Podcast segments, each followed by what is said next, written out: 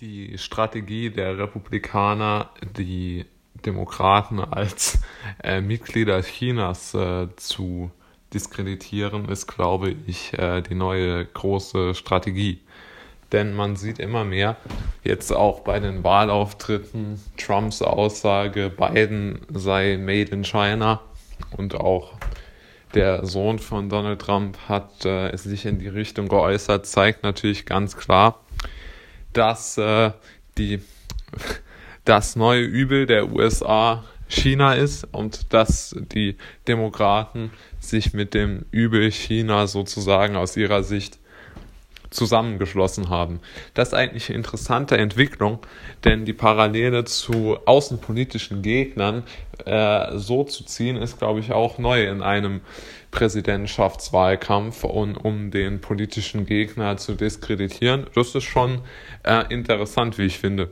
Ich bin auch gespannt, ob das jetzt so bei der Wechselwählerschaft gut ankommt. Also, dass es bei Texanern und bei sehr klaren äh, Trump-Unterstützern gut ankommt, ist aus meiner Sicht deutlich und klar. Aber ob es wirklich so bei den Swing States, beispielsweise in Florida, bei den Latinos, die ihn, glaube ich, eher für seine wirtschaftspolitischen Eingriffe und für die ähm, ja, sich äh, senkende Arbeitslosigkeit gewählt hätten, und ich denke, da hätte er weiterhin Chancen gehabt, hat er, glaube ich, jetzt so ein bisschen verkrault, indem er zu sehr auf diese ja, nationalistische und auf diese zu sehr emotionalisierende, gegen China ausgerichtete Debatte gesetzt hat.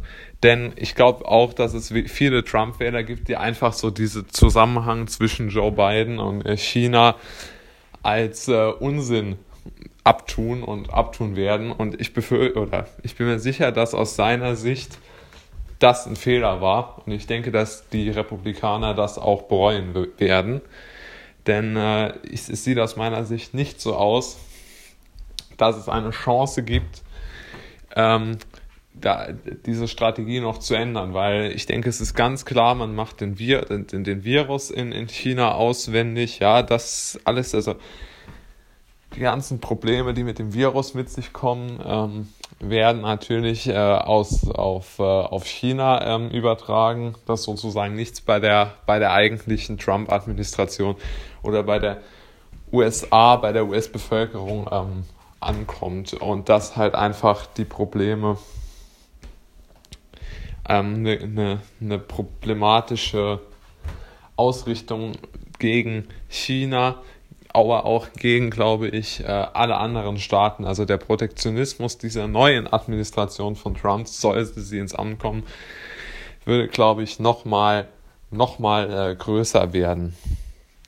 Ja, äh, Joe Biden wird das, glaube ich, oder beziehungsweise seinem Team wird das, glaube ich, ganz gut gefallen, denn sie hoffen natürlich, dass, dass Trump immer weiter ähm, rhetorisch ausholt und immer weiter ihn diskreditiert, denn so haben sie die Möglichkeit, auch ihn äh, zu diskreditieren. Denn allen Fans von äh, der Abwahl Trumps, so will ich sie mal nennen, also der klaren Trump-Gegner, die sagen, er ist ein Populist, was auch stimmt, was natürlich ganz klar stimmt.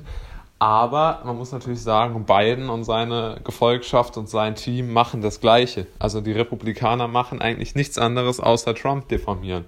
Ich sehe keinen wirklichen politischen Kompass, den jetzt die Demokraten haben, außer dass sie Trump ganz klar verurteilen und sich mit allen Initiativen gegen Trump äh, ganz klar verbünden.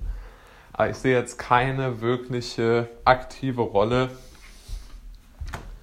der USA, die jetzt die von den Demokraten eingefordert würde. Also keine, keine außenpolitische, keine innenpolitische, keine Reform, sondern nur Trump is bad. Und ich glaube, dass das ein Problem wird. Und ich denke, dass äh, wirklich dieser Wahlkampf auf einem noch niedrigeren intellektuellen Niveau geführt wird als der davor.